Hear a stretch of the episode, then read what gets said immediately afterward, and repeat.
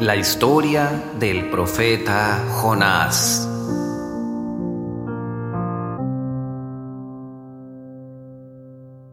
Jonás, la paz sea con él. Fue uno de los profetas de los hijos de Israel y su tumba se encuentra actualmente en Irak.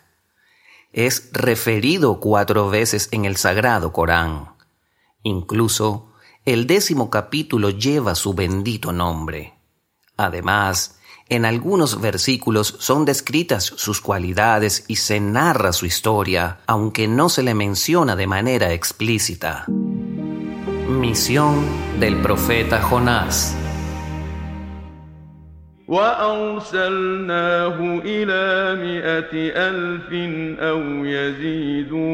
Y le enviamos a una comunidad de cien mil o más habitantes de Nínive. La ciudad de Nínive era la capital asiria y se encontraba ubicada en la parte oriental de lo que hoy es Mosul, Irak.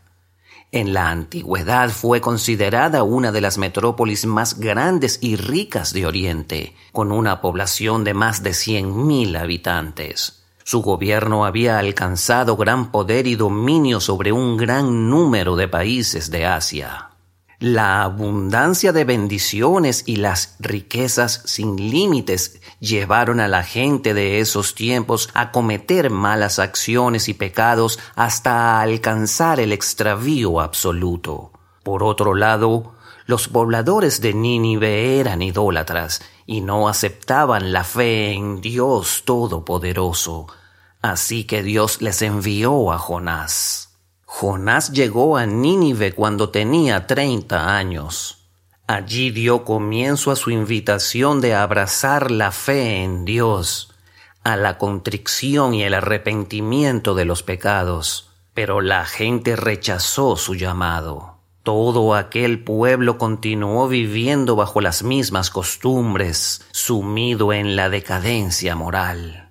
Luego de 33 años de haber iniciado este llamamiento profético, apenas dos personas siguieron a Jonás y se convirtieron en creyentes. Una de ellas fue Rúbil, un viejo amigo del profeta, que era además uno de los eruditos y sabios de aquella majestuosa ciudad. El otro devoto se llamaba Melija. Cuando Jonás observó que su pueblo continuaba atrapado en aquellas creencias erróneas, sintió que su invitación no había alcanzado el propósito deseado. Así que este honorable, desesperado y frustrado, decidió maldecirlos. Rúbil le dijo, No maldigas a tu pueblo, a Dios le disgustará matar a la gente. No obstante, el devoto Melija estaba de acuerdo con la decisión de Jonás y le decía de forma insistente, Maldícelos. Finalmente, el profeta aceptó las sugerencias de Melija y los maldijo. Dios Todopoderoso envió una revelación diciéndole que enviaría un tormento sobre ellos en tal año, tal mes y tal día. Poco antes de que cayera el castigo, Jonás y el devoto Melija salieron de la ciudad. Sin embargo, el sabio Rúbil se quedó con la gente. Cuando se acercó el día en que descendería el castigo, le dijo al pueblo, Todos supliquen y lloren a Dios, Tal vez se apiade de vosotros y les levante el castigo. Preguntaron, ¿cómo suplicamos y sollozamos? Dijo, salgan a los desiertos y separen a los hijos de sus madres, hagan lo mismo con los camellos, con las vacas, con los corderos y sus crías, lloren y supliquen. Así lo hicieron todos salieron de la ciudad y Dios levantó de ellos el castigo. Jonás es colocado en el vientre de la ballena. Jonás, al escuchar esto, abandonó la ciudad sin el permiso de Dios y se dirigió hacia las orillas del mar, donde vio un barco de pasajeros y carga que se hacía a la mar. Jonás pidió permiso para subir. Le dieron un lugar y abordó el barco.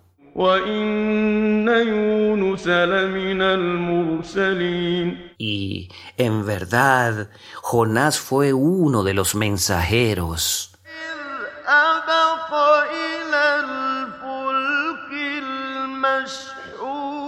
Recuerda cuando se escapó en la nave repleta de gente y carga. El barco se echó a la mar y cuando estaban lejos de la costa apareció un gran pez que detuvo el curso del barco.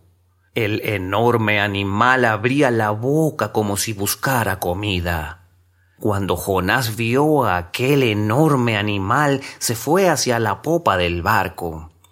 Pero el formidable animal lo siguió hasta la parte posterior del barco hasta que la situación se volvió difícil para todos los pasajeros. Alguien dijo, sin duda un pecador se ha ocultado entre nosotros que debe ser alimento de este pez. Así que decidieron realizar un sorteo entre ellos para determinar a quién lanzarían del barco. Jonás fue el destinado.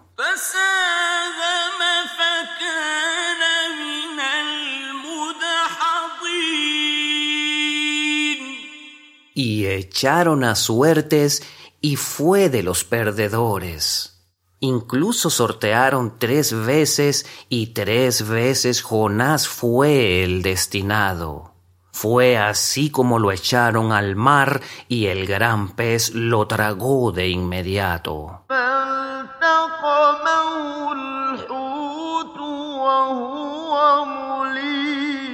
Lo echaron al mar y el pez se lo tragó y ese fue su castigo. Enseguida el pez atrapó a Jonás entre sus grandes mandíbulas. Pero Dios había inspirado a ese animal para que no le hiciera daño. Cuando se encontraba en la panza del animal, el profeta pensó que había muerto. Sin embargo, al mover las extremidades de su cuerpo, comprendió que aún estaba con vida. Se postró y dijo, Oh Señor, elegí un lugar para la adoración en el que nadie te ha alabado. Pasó varios días en el vientre del pez. Debió ser un lugar sombrío y húmedo, pero eso no impidió que alabara y glorificara constantemente a Dios. Allí confesó la grandeza divina y confesó también que con lo que había hecho, se había perjudicado a sí mismo. Dios respondió a su oración y aceptó su arrepentimiento.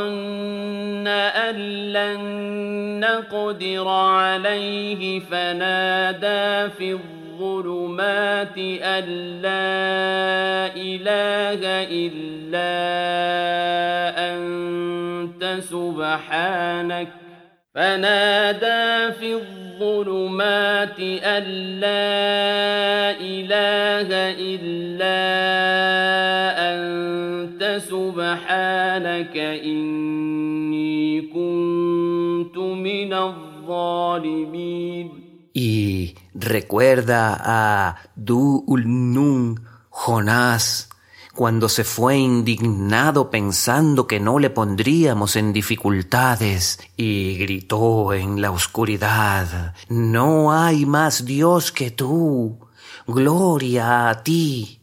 En verdad he sido de los opresores.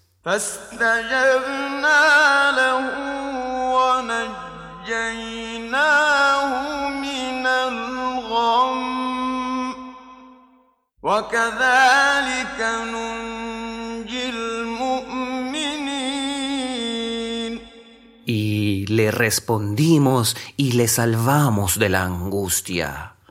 Así es como salvamos a los creyentes. Luego Dios le ordenó al pez que llevara a Jonás hasta la costa y lo aventara fuera del mar, sobre la arena.